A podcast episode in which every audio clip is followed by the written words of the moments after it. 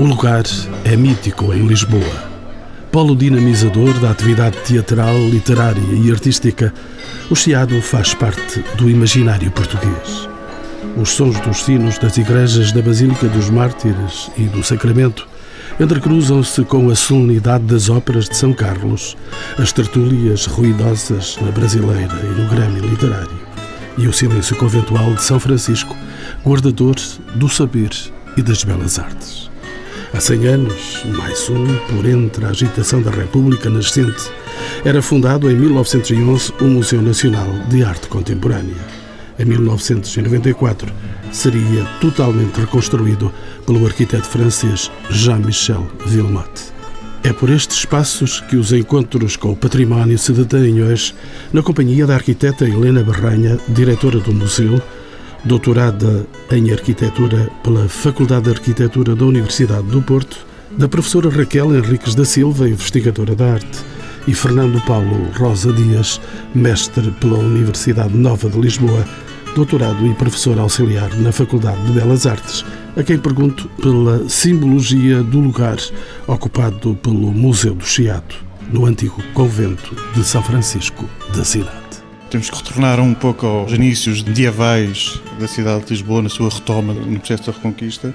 O convento é do século XIII, querer não estar enganado, e é dos mais antigos daquilo que veio ser um lugar de museus, ou seja, o Chiado, uma das suas primeiras eh, estruturações urbanísticas tem a ver com os vários conventos que aqui se instalaram, sendo o São Francisco um dos grandes mosteiros dessa estruturação.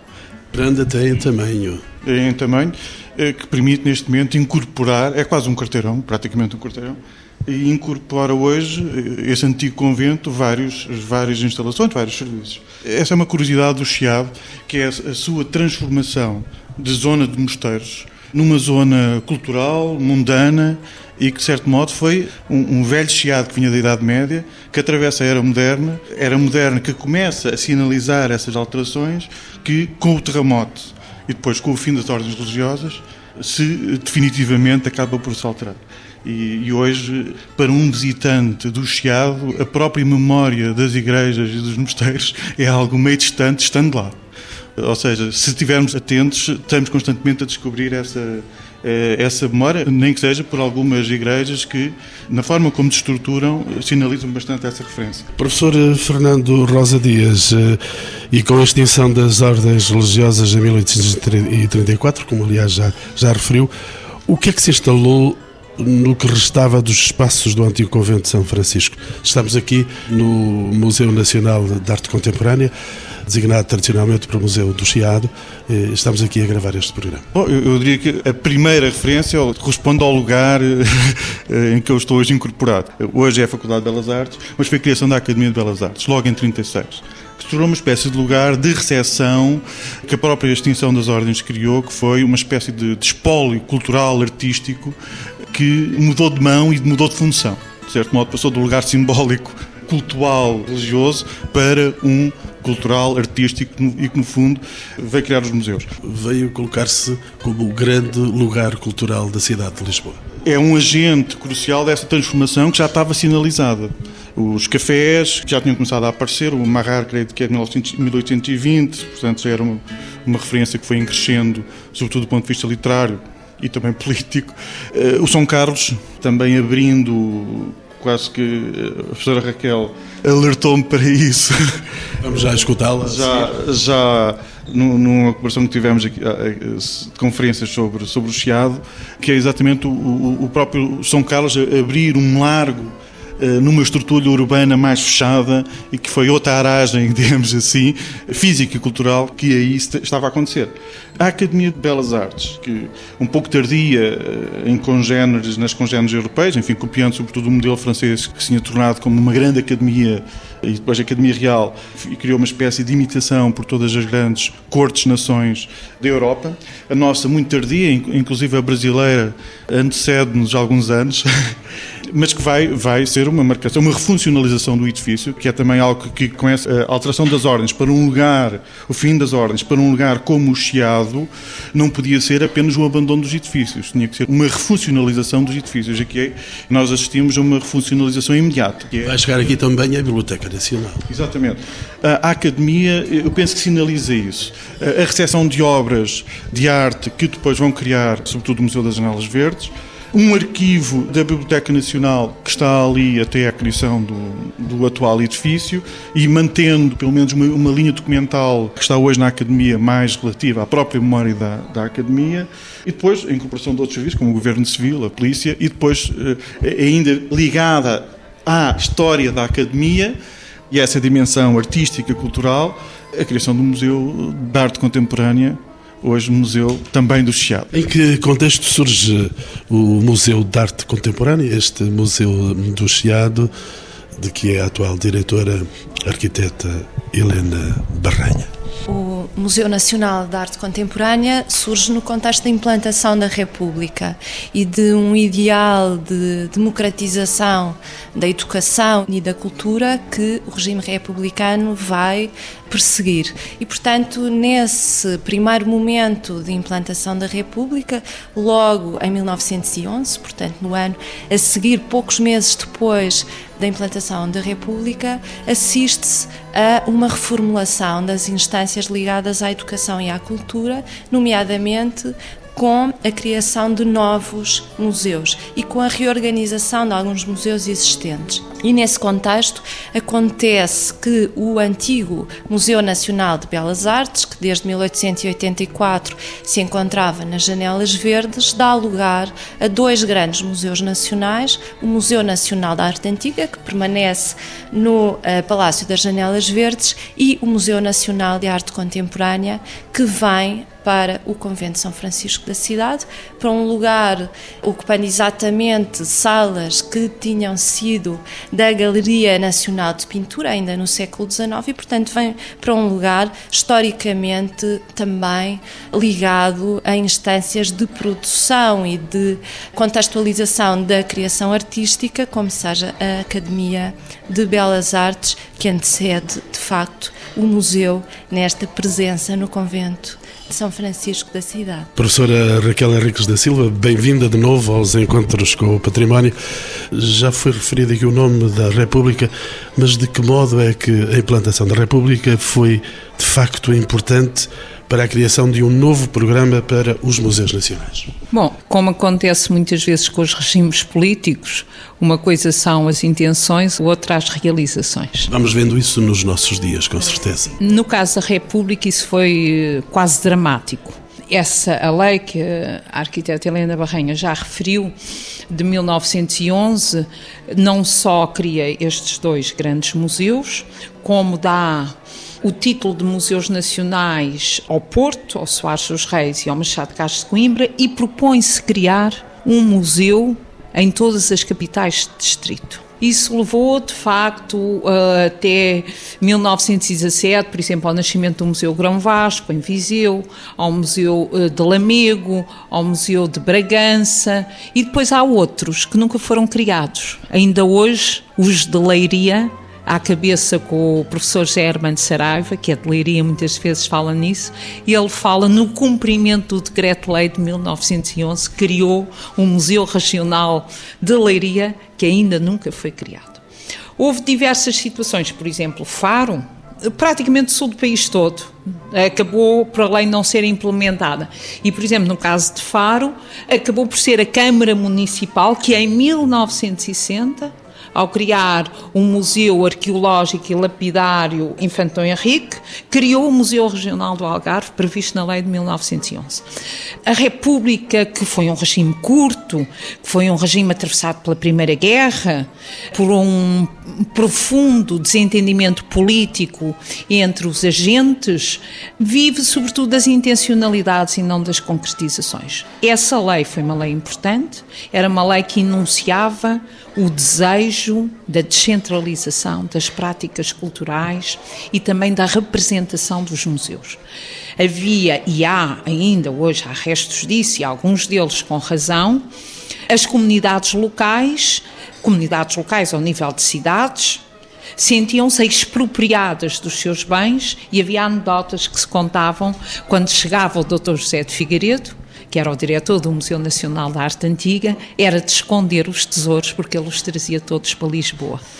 Portanto, muitas vezes, por exemplo, foi o caso do Museu Grão Vasco, de Viseu, que foi criado expressamente pela comunidade local para que os grão vascos da sede de Viseu não viessem para Lisboa.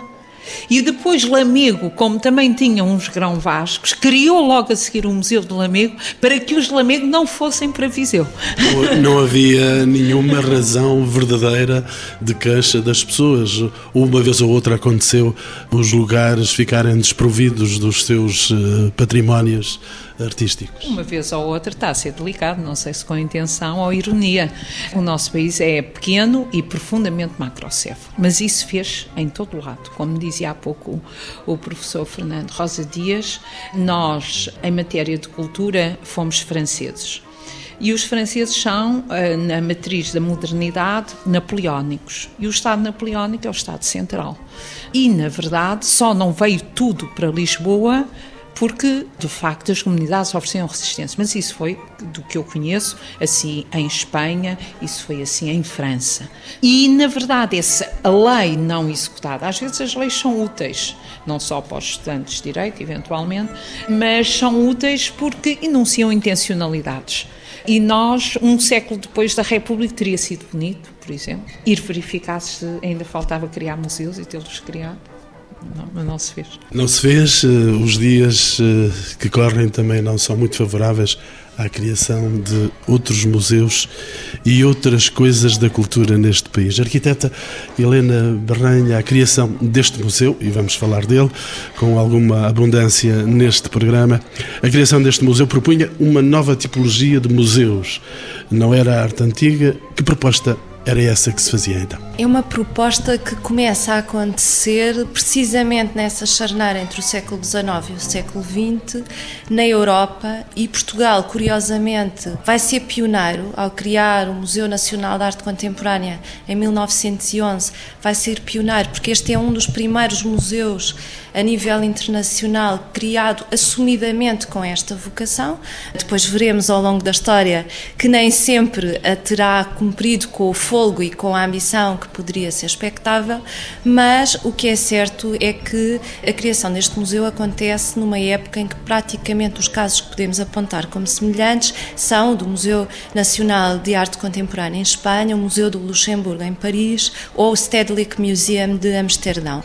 E que museus eram estes? eram essencialmente lugares de triagem de artistas e de obras que ainda não teriam um lugar nos museus da arte antiga, porque ainda não tinham atingido um nível de consagração e de reconhecimento histórico que o, legitimasse, mas que ao mesmo tempo se relacionavam com as tais instâncias de produção e de estudo da arte de que falávamos há pouco, nomeadamente com a academia, e que lhes davam um estatuto digno, podemos dizer assim, de instituição museológica.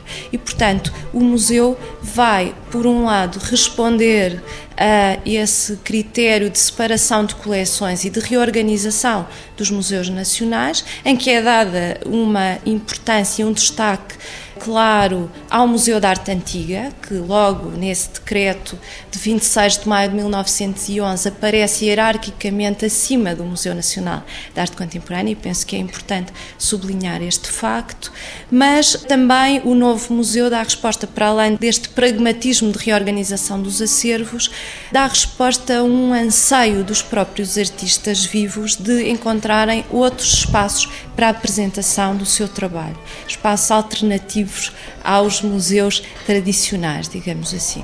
Professora Raquel, tendo em atenção que o espólio do Museu da Arte Antiga era proveniente dos conventos extintos, já que o dissemos, qual a natureza da primeira coleção deste Museu de Arte Moderna? Como é que essa coleção se constituiu? Esta coleção vinha-se constituindo desde pelo menos a década de 1870, portanto era bastante recente, fundamentalmente com as obras provenientes das obrigações que os bolseiros de Estado tinham que cumprir. A partir de 70 há uma política, embora não com uma grande dimensão, mas uma política que foi muito importante, de concessão de bolsas para aperfeiçoamento dos licenciados em Belas Artes, em Paris, no caso da pintura, ainda em Roma, no caso da escultura.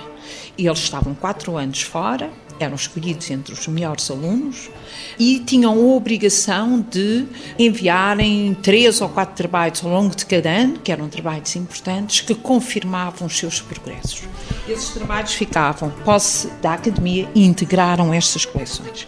A partir de 1900, passou a haver uma verba muitíssimo importante, que foi a verba do legado Valmor, instituída pelo Visconde Valmor, que instituiu um prémio para a arquitetura. Que ainda permanece, ainda é vigente e todos os anos é atribuído e ou não? um prémio também para a aquisição, uma verba, aí não era uma, era uma verba que foi atribuída à Academia de Belas Artes para a aquisição de obras de artistas contemporâneos.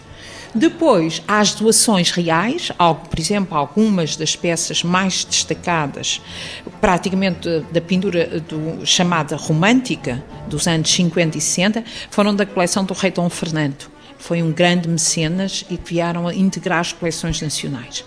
E tem também coleções do rei Dom Luís, portanto, depois da extinção da República, muitas doações particulares, quer de colecionadores, quer de pintores e poucas compras do Estado, como é habitual. Entretanto, arquiteta Helena Berranha, essas obras uh, representavam as correntes artísticas do seu tempo, como por exemplo os primeiros modernos. Os primeiros modernos vão entrar uh, lentamente no museu durante as direções de Columbano Bordal Pinheiro, portanto estamos a falar de um período de 1916 a 1927, 29 mais concretamente, e depois com as direções seguintes, nomeadamente com Sousa Lopes e com Diogo de Macedo.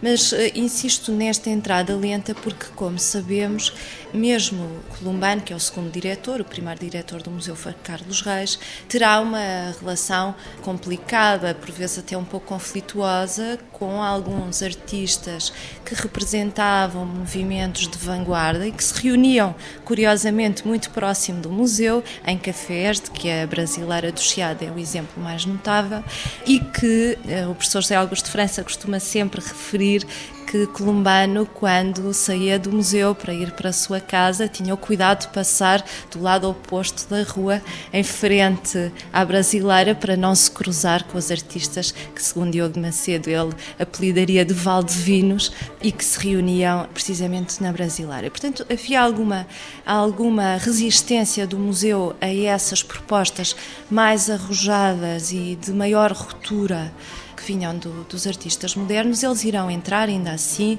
durante a direção de Columbano Bordal Pinhar, serão adquiridos alguns trabalhos de Eduardo Viana, de Canto da Maia, do próprio Diogo de Macedo. Estes diretores foram decisivos para que o museu tomasse uma direção mais acertada. Bem, eu não queria estar a qualificar direção acertada ou menos acertada, enfim, a história é como é. A história e... há de ser contada. E considerando os factos, o que nós verificamos, e já temos quase um século de distância, portanto, creio que podemos fazer esse balanço com algum rigor, é que se perderam oportunidades que teriam sido interessantes de incorporar artistas de forma mais relevante no acervo do museu. Eu estou a pensar, por exemplo, em nomes como Amadeu Sousa Cardoso, que entraram timidamente no museu e teria havido oportunidade, na própria época, de reforçar a presença de Amadeu Sousa Cardoso, que esteve na exposição de Chicago em 1913 e que, curiosamente, nessa altura não entra no Museu Nacional de Arte Contemporânea, não entra para o acervo, não é exposto, ou mesmo de Almada Negreiros, que estará ausente desta coleção até muito tarde. Haveria questões de caráter ideológico que punham ao largo estas pessoas?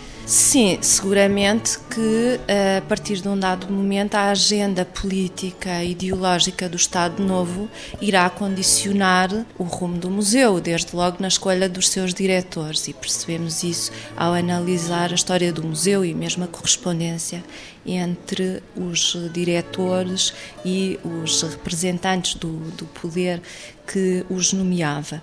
E, portanto, também há uma correspondência, em alguns momentos mais evidente do que noutros, entre aquilo que eram as opções do Estado Novo, nomeadamente a nível da promoção de determinadas exposições de artistas e depois a entrada, a incorporação de obras desses artistas no museu. Ainda assim, há momentos em que os diretores conseguem ter alguma decisão própria e alguma autonomia na aproximação a, alguns artistas e na, nas opções de compra. Estamos a caminhar por cima dos passos da história. Arquiteta Helena Barranha, o que era este museu antes do incêndio do Chiado em 1988. Vamos aproximando dos nossos tempos. Se calhar tínhamos que recuar um pouco para perceber como é que se chega a 1988. Tínhamos que recuar a 1911, quando o museu é aqui instalado e o primeiro diretor, Carlos Reis, desde logo avisa o Ministro do Interior de que o espaço não é adequado, que as salas são insuficientes para um museu com esta ambição, do Museu Nacional de Arte Contemporânea, e, portanto, essa é a história, desde logo traçada, com alguma fatalidade, de difícil adequação e de escassez de espaço para o museu. Fatalidade que chega aos nossos dias. Fatalidade que chega aos nossos dias e por isso eu escolhi a palavra, porque embora tenha havido várias campanhas de obras, elas acontecem com Columbano, com a colaboração do arquiteto José Luís Monteiro, logo a partir de 1916 Acontecem também de forma muito relevante quando Sousa Lopes, sucessor de Columbano Bordal Pinheiro, na direção do museu, anexa mais duas salas para a Sala Columbano e Sala dos Novos, ampliando significativamente a área dos espaços expositivos, e depois um momento determinante que é a reorganização e ampliação do museu, promovida por Diogo de Macedo, com o contributo do arquiteto Baltasar de Castro, ligado então à DGEM, e entre 1944 e 1945 o museu é significativamente ampliado e passa também a ter um acesso independente da Escola e da Academia de Belas Artes a partir da rua Serpa Pinto, um acesso que ainda hoje existe e que liga ao Jardim de Esculturas do Museu, também criado nessa mesma época.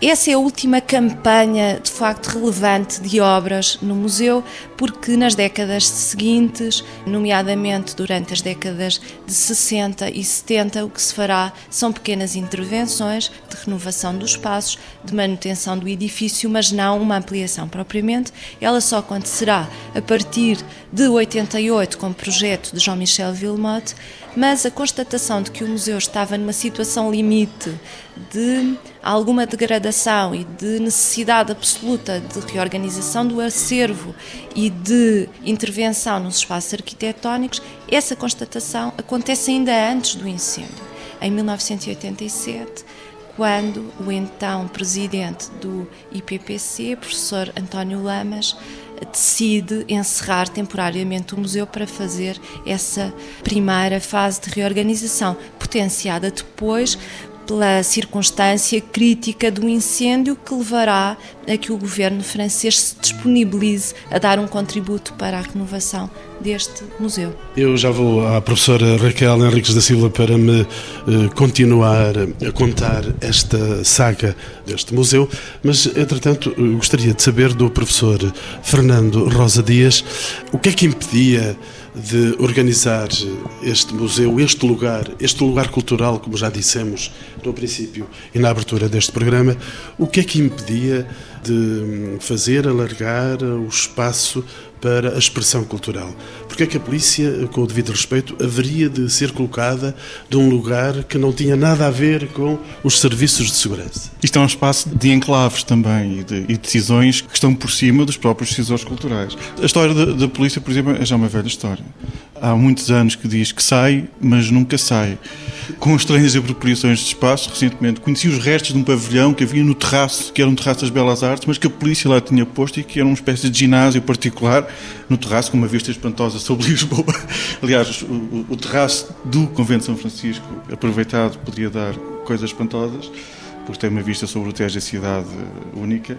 É uma decisão política. Acho que tanto o museu como, eh, neste momento, a Faculdade de Belas Artes gostariam, até podiam estabelecer outras estratégias de aproximação, porque há uma história também que é a história da cumplicidade nas origens o afastamento e as recentes aproximações que tem a ver também com as tensões de espaço entre o museu e eh, a academia, que de certo modo também justificou a criação do museu aqui, foi, foi estar aqui à academia.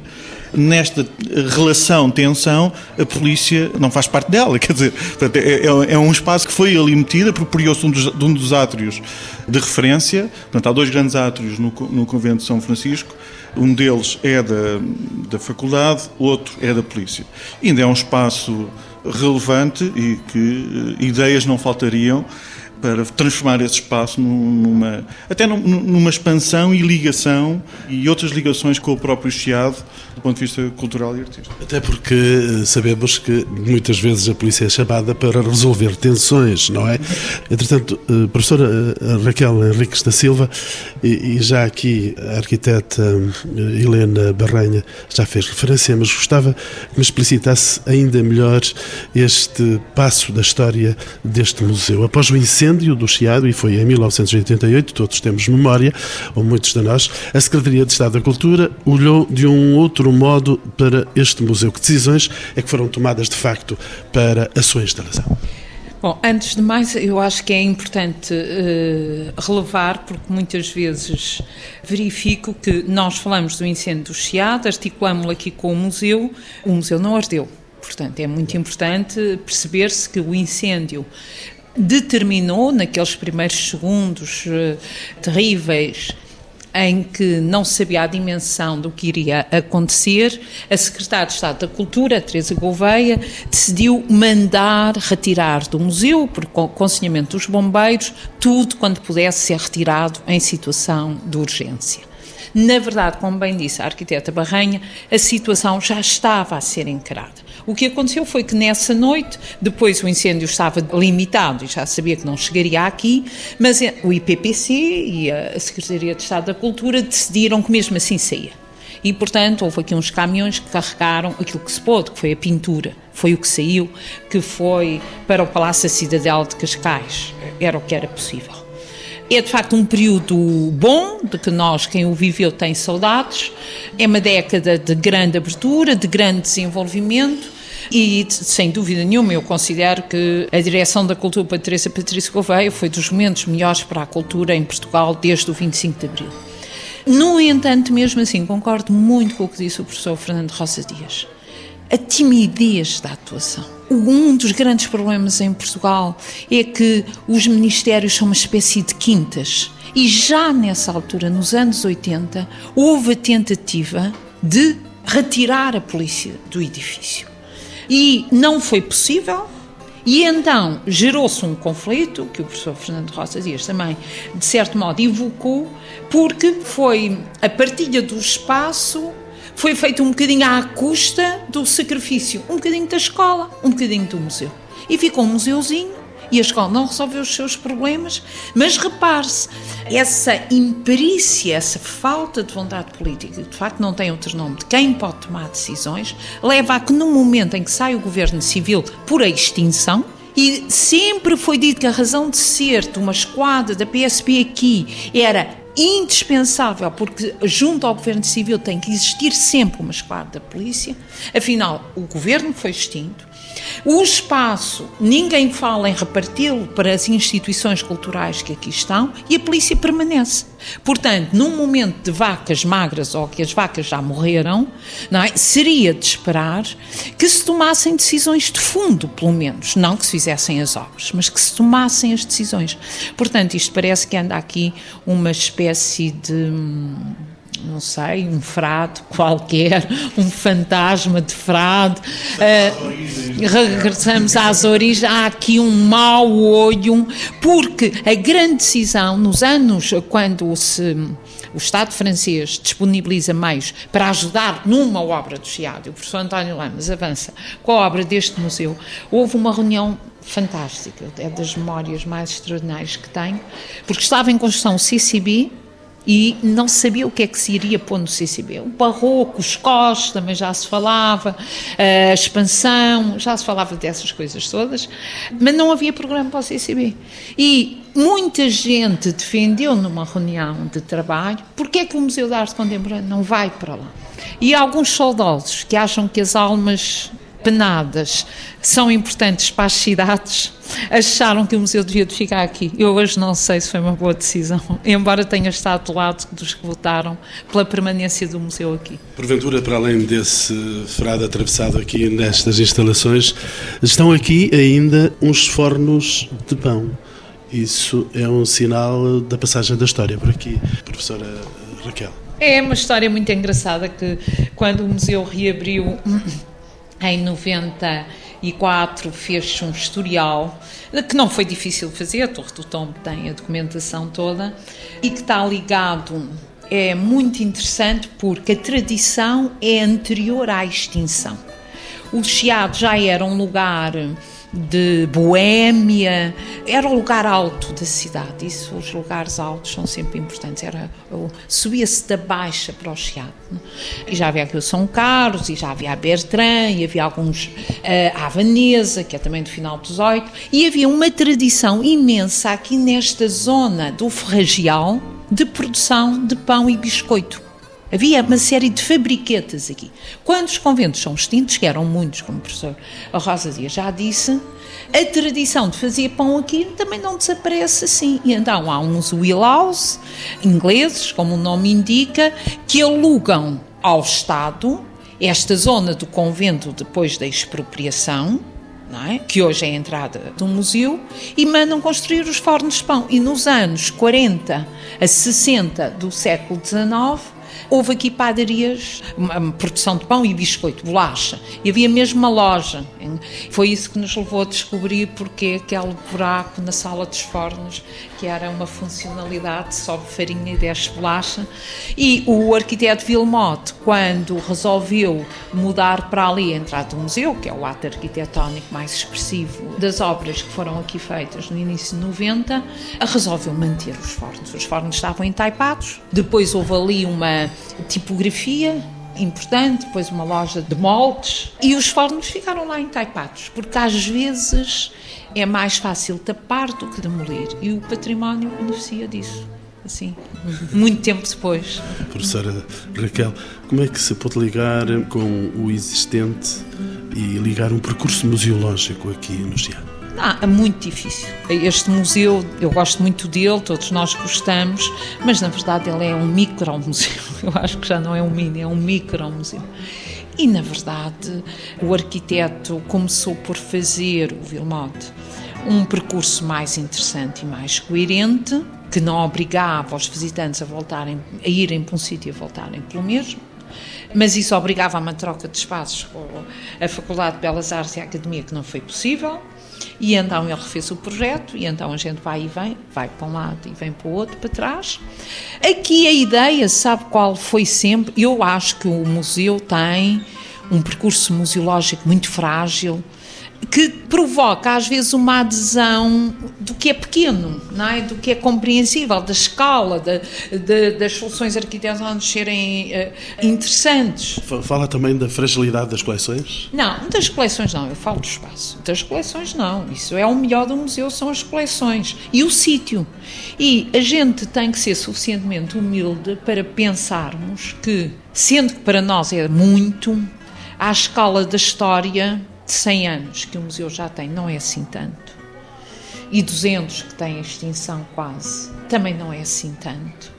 E que está de ir lá ao seu sítio. Eu gostava de ver, ou seja, gostava de ver ainda, em vida minha, a polícia muito bem instalada no sítio da cidade e reorganizado finalmente o edifício do ex-convento que dará espaços muito mais adequados à escola, possibilidade de maior existência à academia e um rigor de funcionamento ao museu. Isto é possível, não custa muito dinheiro, eu acho que não custa, e eu espero ainda ver, mas se não vir, pode ser que eh, os meus netos ou meus bisnetos venham a ver. Portanto, a história é assim. Arquiteta Helena Berranha, como é que se relacionam e articulam os vários espaços museais direcionados para a arte moderna em Portugal, nomeadamente o Centro de Arte Moderna da Gulbenkian da Fundação Serralves. Gostava de, de, saber da sua opinião e já que a professora Henriques da Silva veio com esses desejos intensos de que este lugar se transforme num lugar mais consistente, porventura mais amplo. Eh, como é que se encontra o projeto de expansão do museu? Bem, começando pela primeira questão e que tem a ver com a articulação institucional. Existe de facto um contacto permanente e regular entre os diretores destas três instituições que mencionou, eh, no sentido de informalmente irmos sabendo das intenções programáticas de cada instituição e articularmos algumas iniciativas e também discutirmos alguns eh, problemas comuns. Mas de facto, o que era importante discutir em Portugal é qual é a estratégia, nomeadamente a estratégia do Estado para a arte contemporânea, para os museus em geral, mas agora focando-nos aqui no, no nosso caso específico, para a arte contemporânea em particular, desde logo no que diz respeito à atualização das coleções e também à programação, às exposições que podem ser promovidas anualmente por cada instituição, de maneira que haja de facto uma estratégia de complementaridade.